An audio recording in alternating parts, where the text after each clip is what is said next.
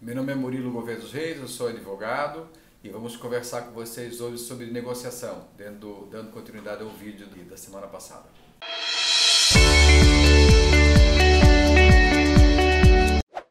Bom, vamos falar um pouquinho mais, conforme já começamos a falar, sobre negociação coletiva e de maneira geral. Né? Falamos no último vídeo sobre o problema, exatamente definir qual é o problema, entender o problema e se concentrar em pessoas e não no problema.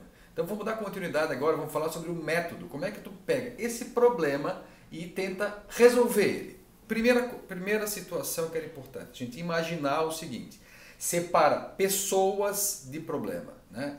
Na compra e venda de um carro, uh, o meu problema não é o vendedor do carro que está falando que o preço não é pagável, é muito alto.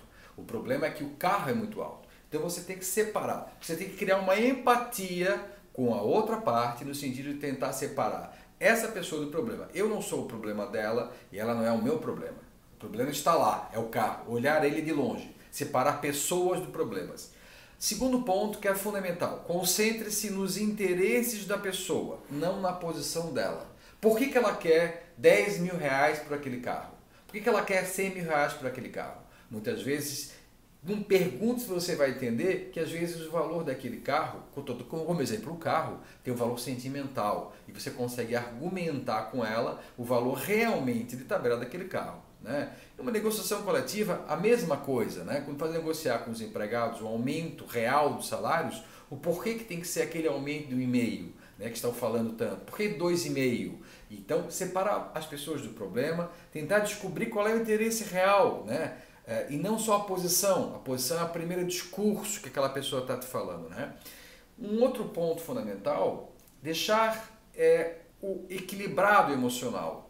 É, nem muito triste, nem muito alegre, que as pessoas com essa variação elas acabam não se encontrando no meio do caminho. Então você tem que tá, estabilizar o emocional. É fundamental para uma negociação.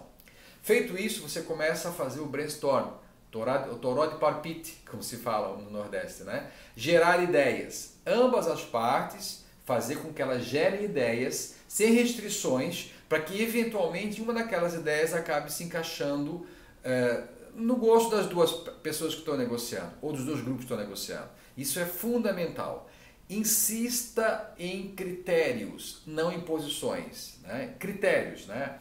Critério, por exemplo, método comparativo. Olha, no Rio Grande do Sul se paga o salário do farmacêutico dois mil reais. Por que, que tem que ser quatro mil aqui? Você tem um critério aí.